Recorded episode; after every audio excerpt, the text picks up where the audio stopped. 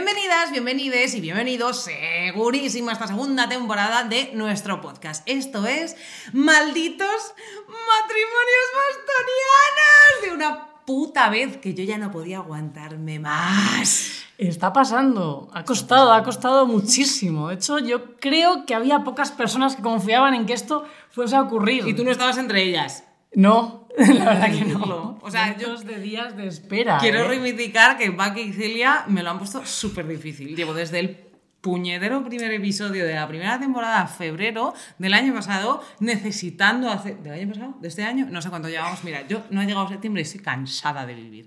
Ya no sé qué Pero es que ya se ha convertido como una especie de cosa recurrente que no sabes cuándo va a ocurrir. Es como la renovación del Poder Judicial, que la escuchas, pero nunca, nunca acaba de, de pasar. Y la gente nos lo pregunta, la gente que nos para, no, tías, qué guay el podcast. Por cierto, y matrimonios bostonianos, que es una cosa que habéis hecho que a mí no se me. Bueno, no se me va a olvidar igualmente, pero habéis hecho que no se me olvide. Yo pensaba que se te iba a olvidar, estaba jugando un poco con eso, con eso, rollo de ya se le pasará, como cuando un niño pide una moto, es como ya se le pasará, mamá, ¿cuándo vamos a hablar de matrimonios bostonianos? Pues hoy es el día, hoy es tu momento, hoy es, se puede decir tu episodio, esto está lleno de información. Yo no he querido tampoco leerlo todo porque hay un factor como romántico sorpresa, de hecho, tío, esto te tengo que contar, ayer cuando estábamos haciendo el guion, yo le dije, vamos a hacer un teaser de entrada que nadie sepa de lo que vamos a hablar, es un secreto. Y claro, me dijiste, en el título se va a ver. Ella quería empezar el, el episodio con, con, no sé, con misterio. Bueno, pues, Con mucho misterio, pero no, no. Ve, ve. Es que estoy nerviosa por este episodio, estoy, estoy tensa. Yo también, de hecho, lo cierto es que quiero llorar. O sea, estoy absolutamente como si esto fuese real mi propia boda. O sea, siento emoción, es como que solo me falta el, el- el velo, ¿sabes? Un ramito de peonías mm, y un cerebro intoxicado de amor romántico, mitos patriarcales capitalistas y promesas vacías de que el sentido fin último de mi vida es el de procrear y traerle las babuchas a Arthur, mientras se rellena la pipa frente a la chimenea y manda a nuestros retoños a dormir con un gesto ambiguo que les hace dudar si esa distancia emocional es culpa suya, porque no son lo suficientemente buenos, o eh, es que el amor de los señores es solo eso y ya estaría. Pero bueno, hoy vamos a hablar de los matrimonios bostonianos Dilo, tata. de lo que son, de dónde salen, de por qué deberíamos conocerlos todas, por qué son importantes para entender que a las mujeres se nos ha hecho la vida imposible durante toda la historia y para seguir haciendo que os deis cuenta de que el saber es poder, pero que cuanto más sabes, más te cabreas. El concepto de matrimonio bostoniano actualmente se usa, si lo busquéis en internet vais a encontrar de todo, pero es que es eh, como eh, para definir eh, a nivel psicológico una relación de convivencia y codependencia entre dos personas que pueden o no tener un vínculo familiar y que se comportan en todos los sentidos como un matrimonio al uso o esta mierda tóxica que tenemos de los que se pelean, se desean, Oh. eh, véanse los hijos que jamás abandonan el, lugar, el, el hogar de una madre, como Norman Bates y su mamá, el de psicosis. Eh, esos dúos de personas que nunca sabes si son novias, primas o amigas, como Epi y Blas. Eh, o esas hermanas que, aunque tengan relaciones románticas con otra gente, siempre acaban volviendo fieles al confort de su acuerdo bostoniano, como Patty y Selma. Oh.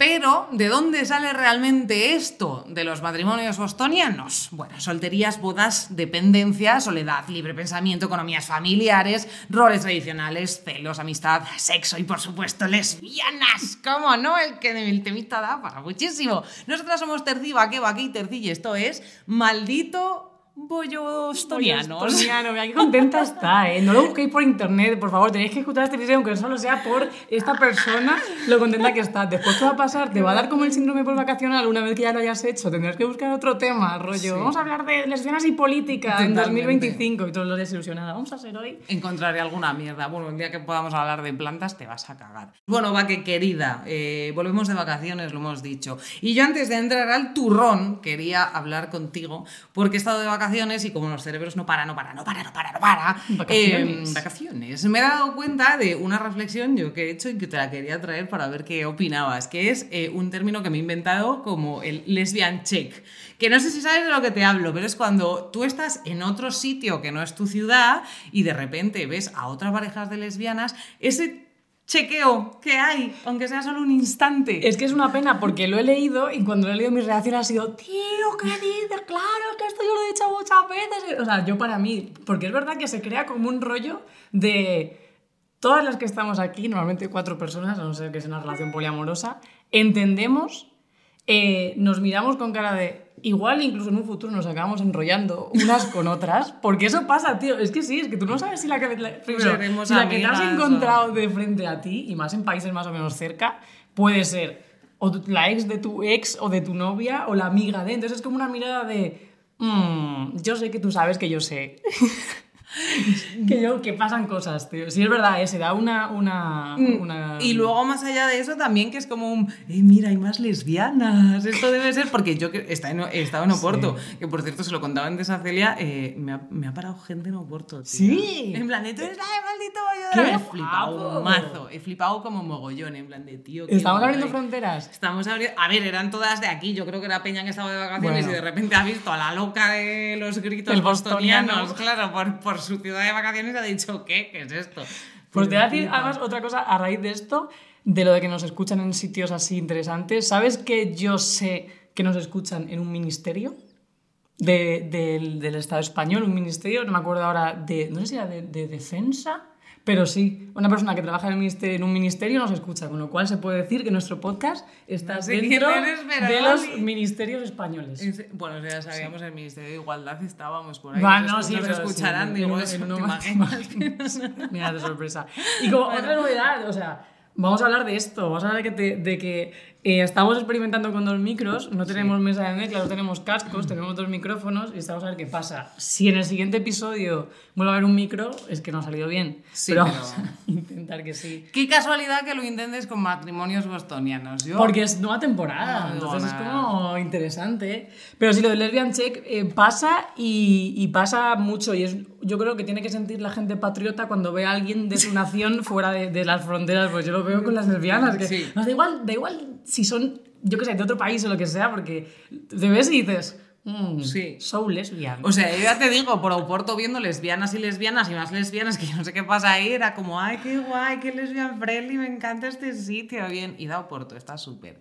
Eh, bueno, volvamos a lo que nos ocupa. si porque ya si no no- vas a hablar de matrimonio bostoniano, a matrimonios bostonianos. Bueno, la cosa es que voy a empezar a hablar de esto hablando, mencionando, mendando a un señor que mira que me jode eh, tener que empezar hablando de un señor para hablar de lesbianas, pero bueno, es imposible contar el tema sin mentar al escritor Henry James. Henry, Tito Henry, eh, por el 85, 86, 885, Sí. o sea, 1885 no, no hace tal, no.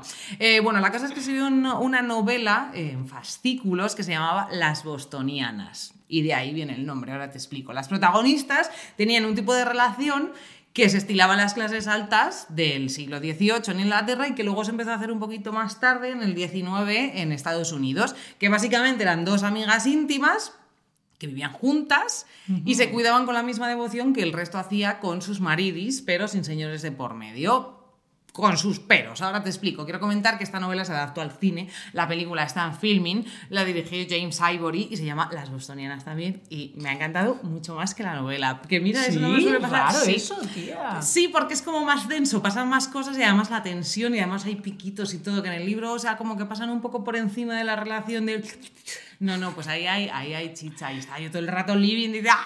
Yo sola gritando, ¡qué fuerte el señor! O porque la novela de Henry James es interesante y dicen que se inspiró en Sí. su hermana, que tenía Ajá. una relación mm, con otra señora, eh, él lo describía como la devoción perfecta, aunque lo cierto es que eso, después de leerte el libro y después de ver la película, te das cuenta de que el señor James al final lo que escribe es un relato satírico de como una feminista sufragista ultra empoderada de Boston, eh, con muchísimo potencial, lo acaba mandando todo a la mierda por un Oh. señor mediocre que la convence de que solo se dedica a tonterías y que en realidad está hecha para el amor y no para el feminismo. En realidad es eso, es que se mea en la boca de toda la feminista. De, "Ah, No. Eso es papel cuche, querida. En cuanto te aparezca un señor de verdad, se te va a pasar la tontería. La tontería. Todo esto en medio de un triángulo amoroso, porque la señora Olive es una señora que se llama la señora Olive, eh, que se encapricha de una chavala. También es que eso es turbio, ¿eh? porque es una señora mayor. Bueno, y se encapricha de una, de una chica. eh, bastante jovencita que se llama Verena y la lleva a su casa para, para vivir y para educarla en el feminismo. La tía tiene una- un don de la oratoria increíble, la, la lleva como, pues, pues eso, para que se luzca a dar conferencias, etcétera, y a, bueno, pues a chuscarse. Ser verena, not bad, ¿eh? Eh, not bad, not bad. La cosa es que el señor Olive tiene un primo señor que un día de repente aparece en su casa en plan de hola, estoy de visita. ¿Y qué le pasa? Pues que se enchocha también con, con Ah. Verena. Exactamente. Entonces, hay una movida que es que Olive le dice a Verena, solo tienes que prometerme que nunca te vas a casar con un señor. Y la otra, ah, claro, te lo prometo. Por aquí. Oh. Eh, claro, al final es que la encandila y la parte del activismo y del lesbianismo de paso. Me llamaron mucho la atención ciertas frases de señor que casi 150 años después seguimos escuchando. Te voy a leer un par a ver si te resuenan. Porque son como las típicas eh, mamarrachadas antifeministas, ¿vale? Que es que es eso, 150 años después, es que son las mismas. Es que son las mismas. Tú no estás hecha para el feminismo, estás hecha para el amor. Luego mm, dice, "Está- estás hecha para mí. Eh, solo soy un hombre que quiere defender al resto de los hombres de la feminización, porque últimamente todos los jóvenes se están feminizando. Buah, esa, esa, esa. El lugar de una mujer no está en la vida pública, sino en la privada. Eh, las mujeres ya lideraban el mundo, manejan a los hombres y sus hogares. No sé Y- qué es peor, la verdad. Ya, ¿Tú la que- ¿Prefieres un hogar, un hombre o todo? Efectivamente, y la que me encantó de los hombres no son los culpables de las guerras, siempre las provocan ellas, como la que provocó Elena de Troya. Ya ves encima, muy fuerte. Por cierto, lo que me llama la atención de los matrimonios bostonianos es que el caso es que en cualquier momento de la historia las lesbianas se buscan las mañas para vivir juntas. Efectivamente. O sea, da igual cómo sea, Sí, da que igual en qué momento, pero te buscas la manera de convivir. O sea, igual lo, lo- todo lo demás no pasa nada, pero que no falte una buena convivencia lésbica en la época victoriana o cuando sea. Tía, ¿qué pasa con eso? O sea, podemos hacer un capítulo sobre lesbianas e inmobiliaria. Sí. Porque Irte a vivir con. Que se llame así tal cual. Irte a vivir con tu novia. Sí. es que yo creo, tía, ojalá alguna inmobiliaria nos quisiera patrocinar, porque yo creo que este es un, el, el target perfecto para vosotros está en este, en Las este- lesbianas. en este podcast, absolutamente. Eh, muy fuertes estas frases y muchas se pueden aplicar a la época actual.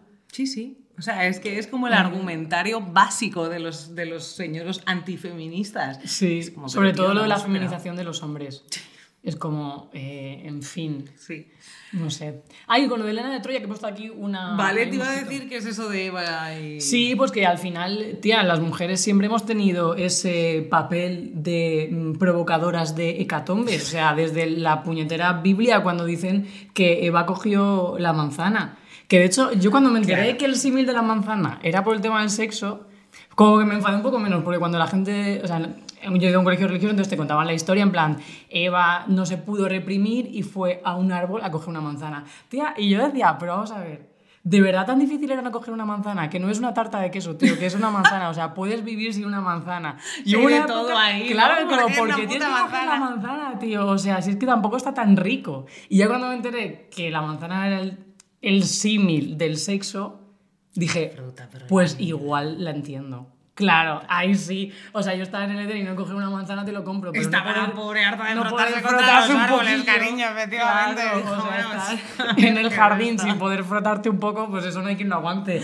Pero no comerte una manzana, chica. O sea, no sé. ¿Sabes? Entonces, claro, desde ahí al final el tema de que o sea, nacemos con esa mácula, esa mancha de por nuestra culpa el mundo, o sea, se perdió lo del jardín del Edén, no sé qué, es como, pues en fin, ya empezamos un poco con el menos 10 en la historia. Entonces, mm, cero sorpresas, Elena de Troya, Eva y muchísimas otras mujeres, que es como, mm, la has liado. Y Exacto. no, amigo, la has Pero además tú. hemos hablado un montón de veces del borrado de las mujeres de la historia, pero luego está la parte esa, que las, Las que, que sí que dejan.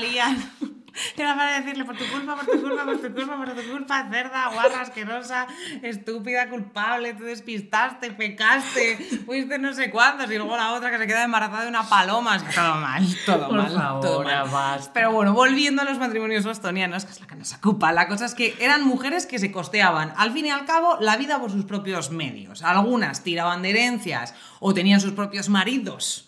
Pero la cosa es que empezaron a independizarse, a estudiar carreras y a trabajar fuera de casa para pagar sus facturas sin depender de los hombres y sin necesitar el permiso de nadie ni tener que cargar con estar embarazada 10 años seguidos. Em, la cosa es que en la época victoriana los tíos pensaban, súper. Si se quedan solteronas o sus maridos están demasiado ocupados para hacerles caso, que pesadas, no pasa nada porque tengan amiguitas íntimas. De hecho, es eso, Claro. muchas estaban casadas y eran los propios maridos las que les empujaban a tener amigas íntimas. Vete con esta mujer y que te haga caso. Efectivamente, y un déjame, paz a Arthur. De hecho, los maridos tenían constancia plena de esas relaciones y ni se les pasaba por la cabeza que esas señoritas se empotrasen. Claro. Claro. Ay, Arthur. Es que de hecho he leído que en esa época, en la época victoriana, las tipas de la alta sociedad podían sin ningún tipo de problema darse picos, tontear, mandarse cartas tórridas, toquetearse en público y un largo etcétera, sin que nadie se escandalizase. Por aquello de que pensaban que las mujeres no sentían deseo, que ya lo hablamos en el episodio 3 de la primera temporada, hablando de Tito Freud. Los señoros no se tomaban en serio las relaciones porque no era una amenaza para la institución del matrimonio. Al fin y al cabo, tú puedes hacer lo que quieras con una tía porque me vas a necesitar para casarte. Claro. Los señores siempre iban a seguir ganando. Lo que les daba los- al miedo, los- mi- lo que les daba miedo a los señores, ejem, era la emancipación. Claro, es que no es lo mismo que tú estés ahí, pero que dependas de mí, a que ya no, eso no, no, no, libre no. Efectivamente. Linda y loca sí, pero linda, libre y loca. Efectivamente, es que ellas siempre salían ganando, porque al final, aunque las señoras se enrollasen entre ellas, es que siempre los iban a seguir necesitando, siempre se se iban a casar con ellos, quisiesen o no, porque encima esa era la movida. En esa época, bueno, pues habría gente que se casase por voluntad, que ya lo dudo, eh, pero normalmente era como, yo puedo intentar hacer mi vida, que ahora coge mi padre, le da una dote no sé quién y dice, toma, la muchacha, ¿qué más da? Y yo puedo estar enrollada con quien quieras, que, que bueno, pues ¿Crees que igual. en este tipo de acuerdos habría a lo mejor matrimonios formados por un gay y una lesbiana? seguramente, uy, ¿No? escupido. Perdón. Sí. Sí, yo, o sea, a mí es lo primero que me viene a la cabeza. Seguramente. Eh, vamos a ver, también es que es eso, no solo a las mujeres las obligan a casarse, es que los hombres, o sea, muchas veces era eso, la familia de no sé quién tiene más dinero, nosotros no tenemos, vamos a hacer esta unión de tal, y era todo por intereses económicos, absolutamente todo, Dios, y por el ansia de la descendencia, entonces es que te daba igual si el muchacho era maricón, si la chavala era lesbiana o si es que es que les daba lo mismo. O sea, no dudo que hubiese deseo ahí y que luego esto ya lo hablaremos más en amor romántico, pero en realidad el estamento del matrimonio, las relaciones abiertas nacieron de algún sitio, ¿no? Que es como esas, esas relaciones cerradas obligatorias que al final tú te casas con quien debes, pero luego te follas a quien quieres. Claro, lo que yo me gustaría saber, pero claro, no puedo viajar en el tiempo, una pena, eh, si realmente había acuerdos verbales de decir, "Mm, James, sabes que yo no te gusto y tú no me gustas, pero estamos aquí por lo que tal. James se puede ir con Paul y Margaret con, mm, no sé, Es que Martha. yo creo que podría ser, pero eso lo acordaban entre las familias. No, pero una vez que ya, una vez que ya se... Ah, bueno, sí, claro, sí. es que... No, no, pero eso es como yo tengo una hija, tú tienes un hijo y decimos tú y yo, vamos a hacer un acuerdo. O sea, es que eran Ya, como ya, vacas. ya, ya. O sea, Vale, que no- era suerte. Exacto, era suerte. Era Hmm. suerte, pero igual que te podía tocar con un señor que te sacase mm, 50 años, Qué turbio, eh, que turbio, o te podía tocar, pues, pues eso, con una persona súper buena. Bueno, decimos que turbio, pero sigue pasando en muchos sitios que todavía hay matrimonios concertados. O sea, hablamos de eso como si fuese una cosa del pasado, pero por desgracia sigue, Sí. sigue pasando y sigue siendo igual de heavy. Y, si- y seguimos siendo las mujeres las que lo sufrimos, porque esto no es una cosa aleatoria que dices, no, es que matrimonios concertados, no, es que siempre somos las tías las que pagamos el pato. Entonces, bueno, en fin. No hay machismo, está todo conseguido. ¿Qué más queréis? ¡Qué pesadas! Qué ¡Qué pesadas! Pues En sí, fin. sí, en fin. Bueno. Sigamos, matrimonios bostonianos. El problema es que, bueno, ya esto es la definición de matrimonios bostonianos, estupendo, ya sabemos lo que es. Algunas, de hecho, claro, lo utilizaban pues no para tener una economía familiar independiente o para, pues eso, para su propia independencia, sino para decir, pues les- las lesbianas que la colaban, chica, y decían, no, somos un matrimonio bostoniano, y no, era una pareja al hecho y al uso y al todo.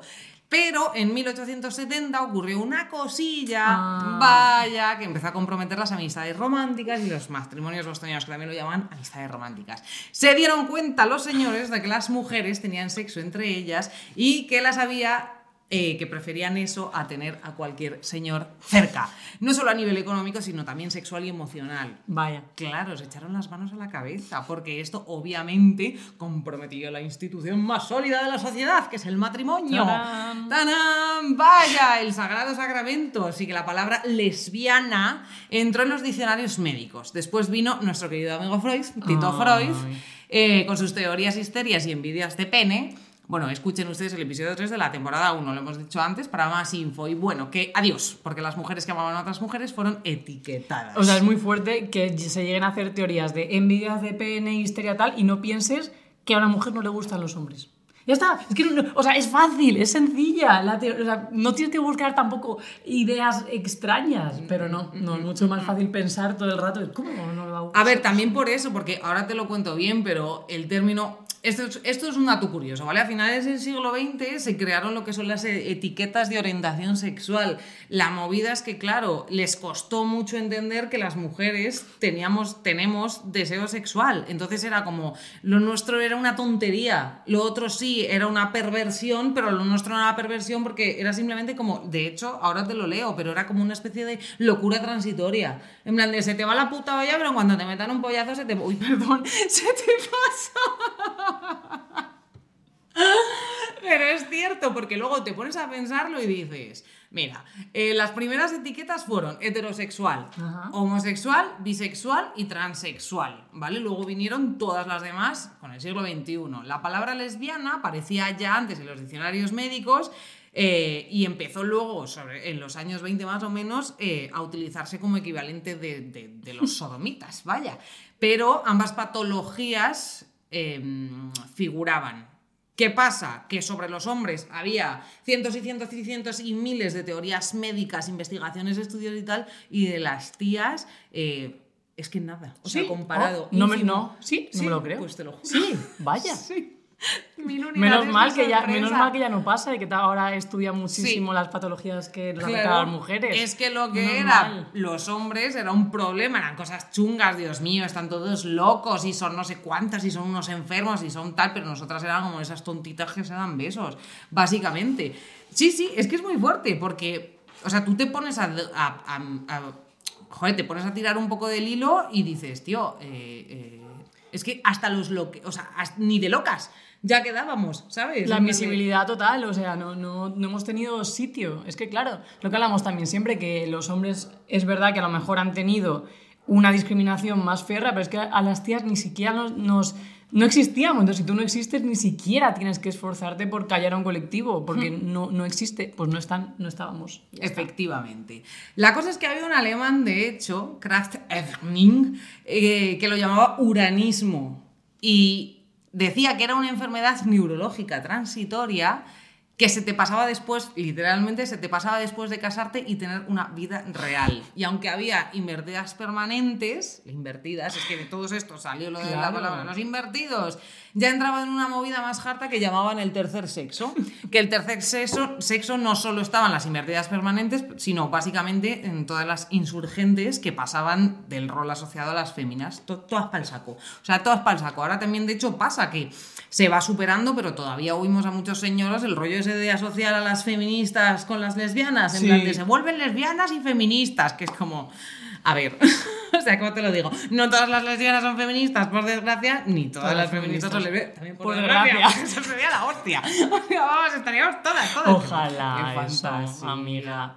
O sea, que el craft este dijo que se te pasaba la enfermedad si te casabas y tenías hijos. Y Y luego decía, de has verdad". caído en mi trampa, has caído, te has casado y sigues lesbiana, pero ahora casada Sí. y con niños. En plan de, pues también, si te das cuenta, eso es un poco la herencia que tenemos y que nos hablábamos en el episodio de adolescencia, de es una fase, es una fase, es una fase, es una fase. En realidad te- nos han metido en la cabeza en plan de que te pueden gustar las niñas y darte piquitos y no sé cuánto, pero eso te va a pasar y luego ya te van a gustar los hombres. Y esas, esa movida la hemos tenido en la cabeza Sí, muchísimas. sí, sí, sí, sí, y sí. viene de aquí. Sí, totalmente. Es muy fuerte. Pero bueno, la cosa es que los matrimonios bostonianos no siempre eran entre mujeres que se empotraban. eh, Oh. Claro, no solo eran lesbianas, sino eran esas primeras, entre comillas, feministas que se llamaban las New Women. Y, y al fin y al cabo es que eran muchas mujeres que vivían así porque querían estudiar, trabajar, tener cultura y no depender de nadie ni que nadie dependiese de ellas. Pero, cero unidades de sorpresa, la sociedad, la sociedad pasó de reírse de ellas en plan de, ay, mira las que majas y qué tontilis, las amiguis que sean piquis, hasta demonizarlas y prohibirlas. Y las señoras lesbianas volvieron a vivir juntas muchos años después cuando apareció el tema del armario. No sé si te- esto te resuena un poco. Esas señoras lesbianas que eran pareja escondidas en secreto y eran conocidas eternamente en el pueblo y por los allegados Mm. como eh, eternamente la amiga de. Sí. O sea, en realidad los matrimonios bostonianos regresaron. Ahora De alguna manera. Y seguro que todavía, seguro que todavía hay. Sí, por supuesto. En, en ciertas edades, pero claro, porque al final hay, hay generaciones que se han criado todo el rato con el tema del armario, de que no se te vea, que no lo sepan, que no sé qué. Tiene que ser muy complicado salir del armario. Cuanto más mayor eres, yo creo, no lo sé, ¿eh? yo como tampoco tengo esa edad, pero igual me imagino que a alguien de 60 años que tenga que salir ahora del armario le costaría más. Luego además porque si ya de por sí parece que las tías no tenemos deseo, tampoco se habla de- del sexo de la gente mayor. Solamente se habla un poco Total. de entre gente mayor, pero gays o incluso alguna pareja hetero, pero parece que las señoras mayores no, no follan ni tienen deseo. Es un tabú súper grande que yo supongo que se empezará a hablar del tema cuando pues nosotras lleguemos a la... Cuando tengamos nosotros 60 años. Y sigamos frotándonos como desgraciadas, claro. Efectivamente. Pues esos son los matrimonios bostonianos. Me he quedado a Me gustísimo. ha encantado. me- Y de hecho me alegro muchísimo de no haberlo buscado por internet. Porque quería que me lo contaras tú, con un laúd, en plan, os voy a contar Los una historia. bostonianos. Pues Así podemos, podemos seguir hablando al hilo de todo esto del tema de- del matrimonio. Matrimonio. Matrimonio. Podemos empezar diciendo que yo he dicho antes, yo lo he hablado como Monsito, yo me voy a casar por venganza. ¿Me voy a casar por venganza? Bueno, lo primero, esto yo ya lo he dicho, ¿eh? Totalmente. Yo no quiero, no quiero ni necesito casarme, pero es como, ¿y por qué no? Porque lo primero, anda que no ha habido durante siglos gente luchando para que yo me pueda casar con otra señora, pues no sé, por reivindicación. Eh, y lo segundo, por dar por saco. O sea, quiero decir, tengo que pagarle yo la boda a todo el mundo. y como te he dicho antes, a mí la mini pimer, ¿quién me la paga? ¿Quién me la paga? O sea, no es justo. Yo el tema de la- del matrimonio a veces pienso, buah, sí, de puta madre, no sé qué, y luego pienso, joder, es que igual quiero contribuir a esto, ¿no? Es verdad que es un tema que yo voy un poco como, como por días. Para mí el tema del derecho al matrimonio es poder decidir que no me quiero casar, por ejemplo, pero poder decidirlo, tener la opción, es simplemente tener la opción. Por eso yo creo que el hecho...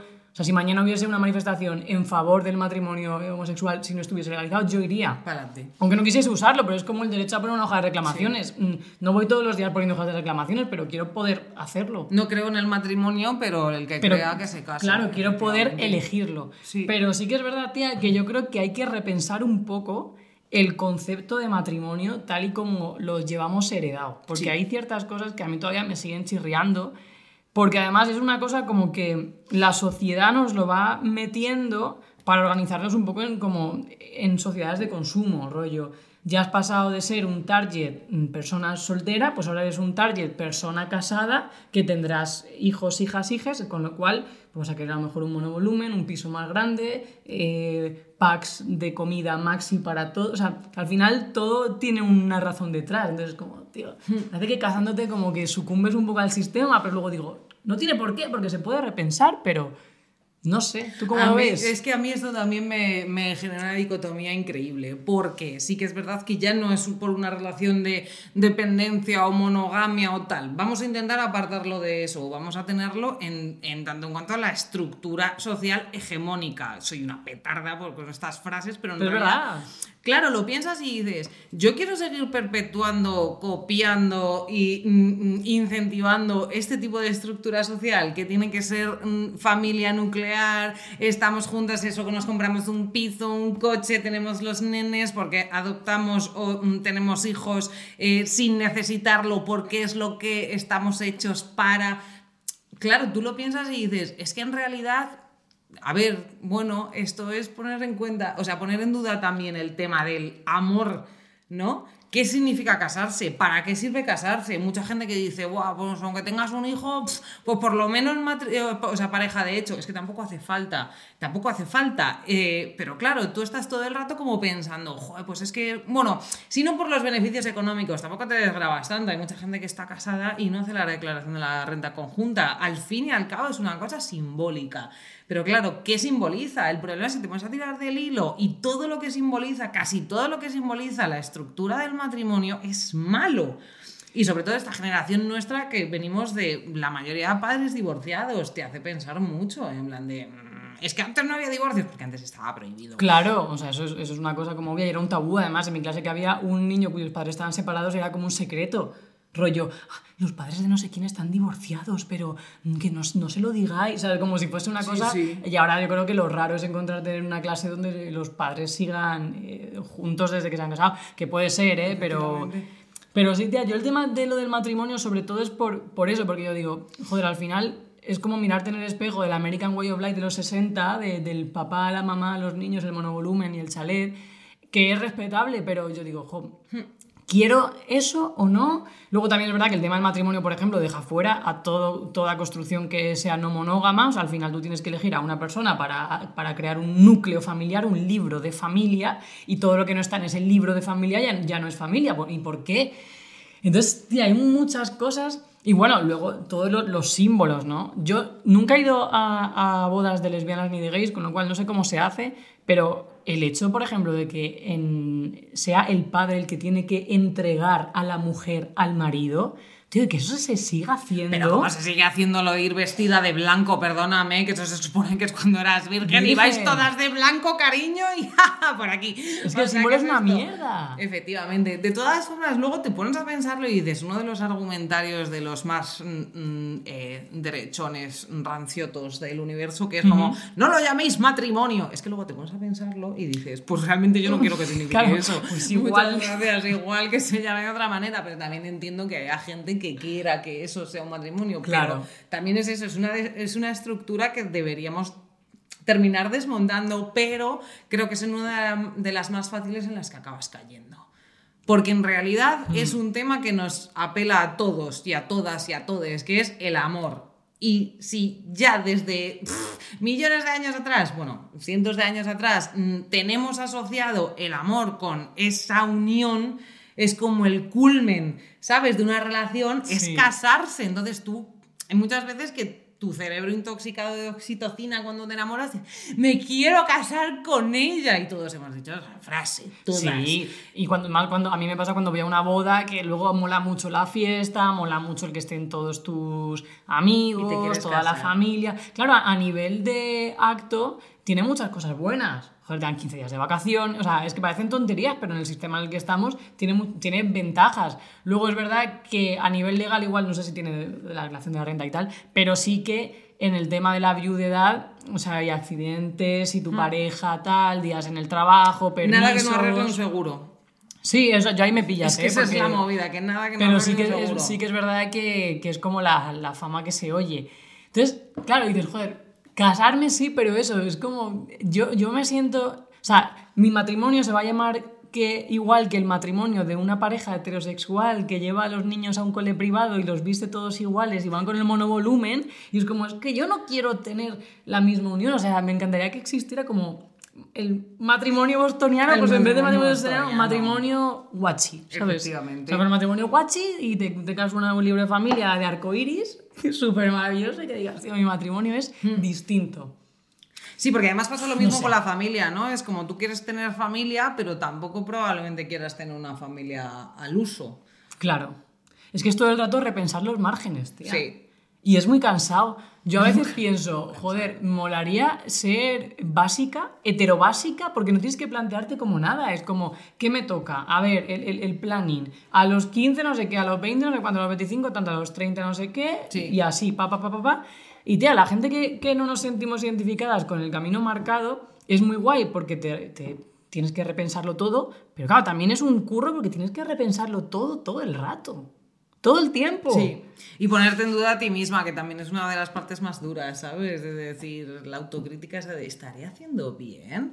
¿Me estoy volviendo loca ya? ¿Qué está pasando? Y muchas veces es eso, cuando tienes una relación, joder, que no es absolutamente establecida, estás todo el rato pensando, eh, a ver, ¿qué hago? ¿Cómo es este? O sea, no sé explicarlo bien, pero es, pues eso, eh, no tiene por qué ser una relación abierta o cerrada, no tiene que tener, o sea, no estamos hablando de los límites sexuales, por ejemplo, Sí, pero ni sí es como, ni nada. exacto, es lo que toca. Tú tienes 40 años, sigues con tu pareja y la gente se pone en duda si os pasa algo porque no tenéis una hipoteca juntas, Total. o te se ponen en duda, o ¿por qué no tienen un coche? ¿Por qué no han tenido hijos? ¿O por qué no se casan? ¿O por qué no tal? Como que tenemos el concepto también de que estar en una relación lineal, dure lo que dure, es muy aburrido si no haces progresos. Total. Entonces, hay muchas veces que, bueno, en la mayoría de los casos, al final es dejar tu progreso individual por el progreso conjunto, que puede ser, ¿eh? Puede ser perfectamente, pero también date cuenta que cuando tú inviertes en el matrimonio, los hijos, la casa y tal,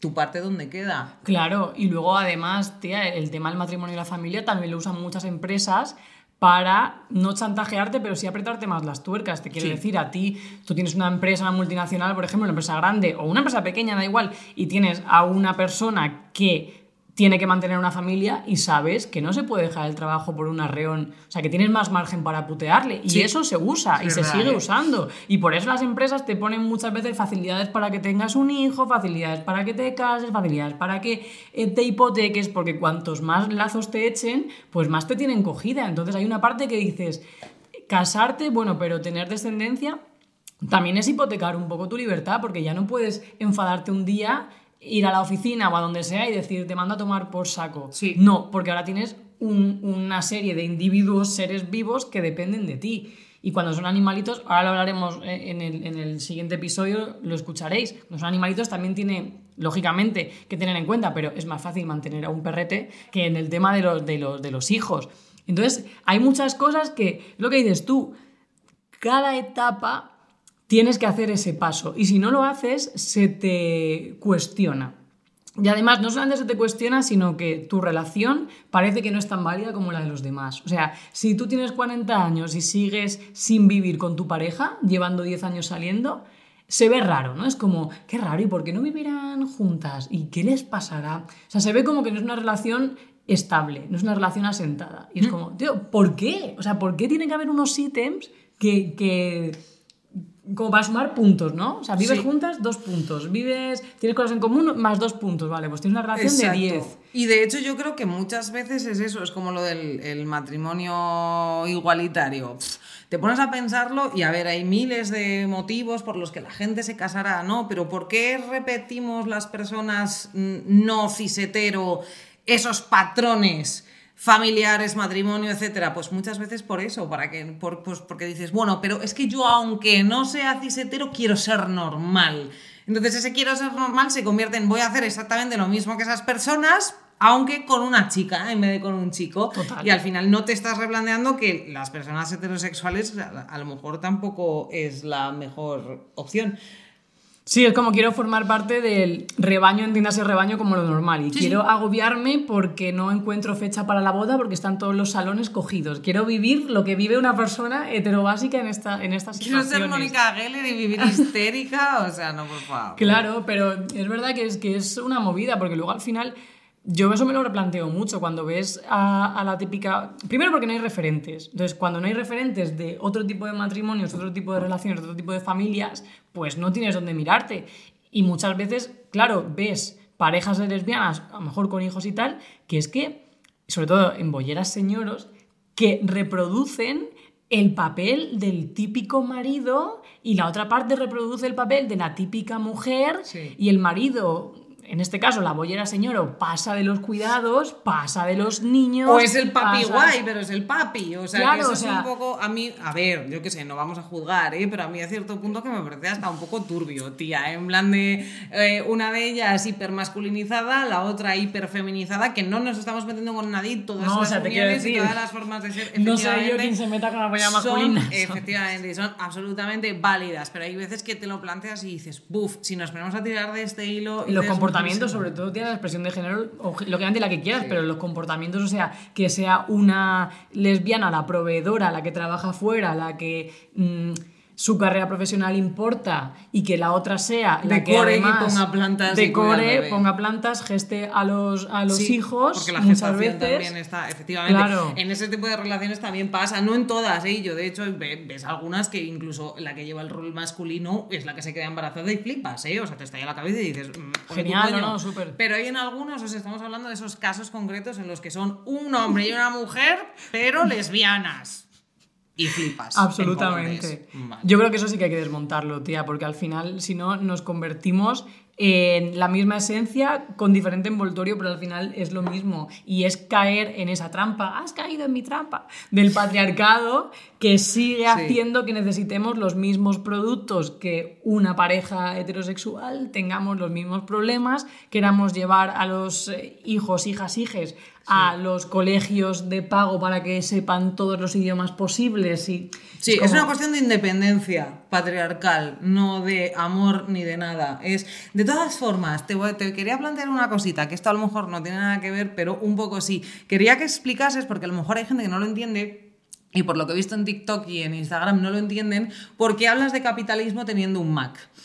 Ah, Yo que, pues sobre todo, explico, es- explícalo, porque eh, una cosa es, o sea, vivimos en el sistema que vivimos y que critiquemos el sistema que vivimos no significa que tengamos, o sea, explícalo tú. Totalmente, a ver, yo creo que el capitalismo es lo que hay. Yo además, yo puedo decir que a mí el capitalismo no me ha tratado mal porque es la realidad, y mi familia ha vivido bien, etcétera, etcétera.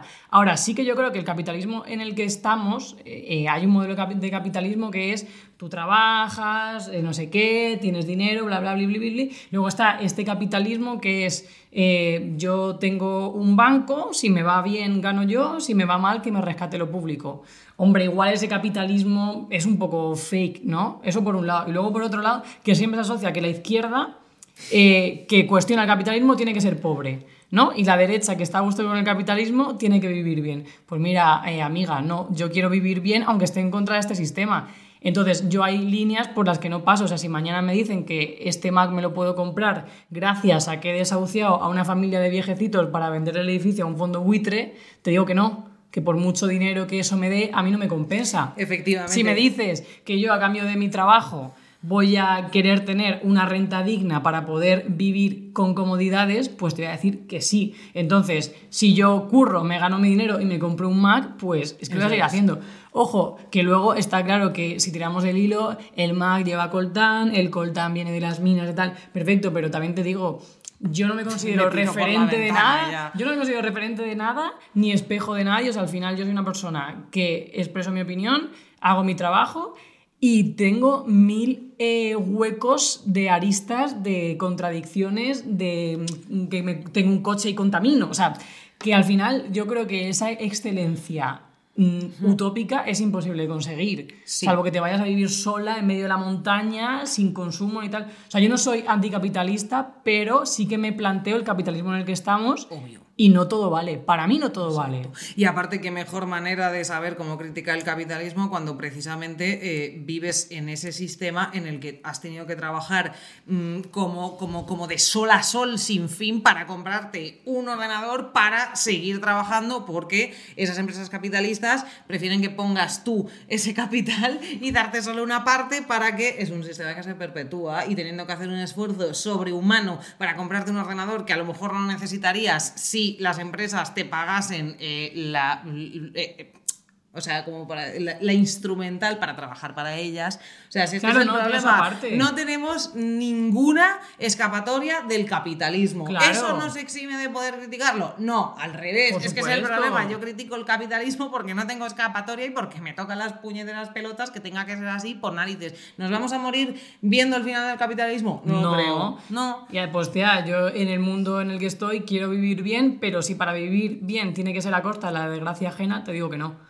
Y para mí eso es un límite, o sea, yo no podría vivir mm, de una empresa cárnica, yo no podría vivir de un fondo buitre que se dedica a echar a gente más. O sea, para mí hay límites y, y no. Y es que no, o sea, si para estar en una túmbora en una mansión esto viene de estar jodiendo a otras personas, a mí no me compensa. Pero hay proyectos que, lógicamente, tienes que tener un, un dinero y una, una tal para poder vivir. Sí. Tía, hay que hacer un episodio, de hecho, de ese tema, porque además las Me mujeres siempre hemos tenido menos poder adquisitivo. Precisamente por eso, porque es como, ay, no, pero vosotras se os llena el alma, se tal, no sé qué. Bueno, pues cuando se pueda ir a comprar a un supermercado y pagar con ilusión, y pagar con ganas, y pagar con emprendimiento, pues mira, pues sí, Sí, pero sí, hasta justo. Quiero Justo. mi dinero. Exacto. Igual que este podcast, que lo decimos siempre, nos sacamos un duro, no sé qué, no sé cuántos, ya es un gap también del capitalismo, porque toda esta parafernalia con el que la que grabamos es gracias a nuestros trabajos y eh, sí que es verdad que si no tuviésemos pues cierto confort o tiempo por el tipo de trabajo que tenemos o lo que sea, no se podría hacer. Y si en algún momento no conseguimos rentabilizarlo, probablemente no podremos seguir haciéndolo porque tendremos que seguir con otros 80.000 trabajos. Y es que... Ay, tío, es que la gente. El capitalismo ¿verdad, tiene la tío? Culpa de los matrimonios bostonianos, de que tengas un Mac y de millones de putas cosas más, del calor este asqueroso que hace, que estamos en septiembre y sigue haciendo un calor que es que yo no puedo más con la vida. Qué difícil es vivir en sociedad, tío. Es muy vivir en sociedad es súper difícil. Efectivamente. Es súper complicado. Yo quería hacer una cosilla, una, una mención, porque hemos puesto aquí a nuestras dos muñequis preciosis, Oh, es que han están muy cosas. chuli. Nos las ha regalado una persona que en Instagram es arroba click.ea, clickea. Eh, que nos, o sea, nos las ha hecho, me parecen súper bonitas y quería mencionarlo porque es que somos nosotros. Sí, y está, es que, Dios, es que están muy bien hechas. O sea, es que es tal cual. Con el outfit de saldremos mejores Me- me el orgullo sí. crítico, es que son la leche. Mira, con tenía que haber puesto, pero en fin. Nos teníamos que haber puesto. Pero bueno, pues. ¿Cuánto llevamos? ¿Cuánto llevamos? Y ya, creo que ya va a estar. Sí, pues ya como que nos podemos ir callando. No sé si tenemos alguna lecturilla más sobre esto. Espero que os haya quedado claro lo que son los matrimonios bostonianos, lo que eran y. Ha quedado un capítulo muy guay. Está de puta madre, a mí me ha encantado. Ya seguiremos deconstruyendo el matrimonio y las uniones con el amor romántico y todas estas cosas, pero bueno, al fin y al cabo, las conclusiones eh, son: eh, el pailete patriarcado nos ha estado jodiendo la vida chepe. eh, Pero bien que te compras. efectivamente, un el eje de la lesbofobia es la misoginia y. Vamos, lo ha dicho. Que estamos ya en la segunda temporada, amigas, queridas bolleras, amigos oyentes. Podéis escucharnos en Spotify, en ebooks, también en YouTube. Y que nos deis a seguir en Spotify, por favor, que nos hacéis un favor gigantesco. Y que nada, que seguimos creciendo. Que bolleras, aquí estamos, aquí estaremos, eh, siempre juntas unidas en nuestros matrimonios bostonianos y no bostonianos. Pero bueno, que nos sigáis en redes sociales, que nos sigáis aquí, que os queremos mucho, que la semana, dentro de dos semanas hablamos de animales. Y. ¡Mua! Cosas. Tin, tin. Ni.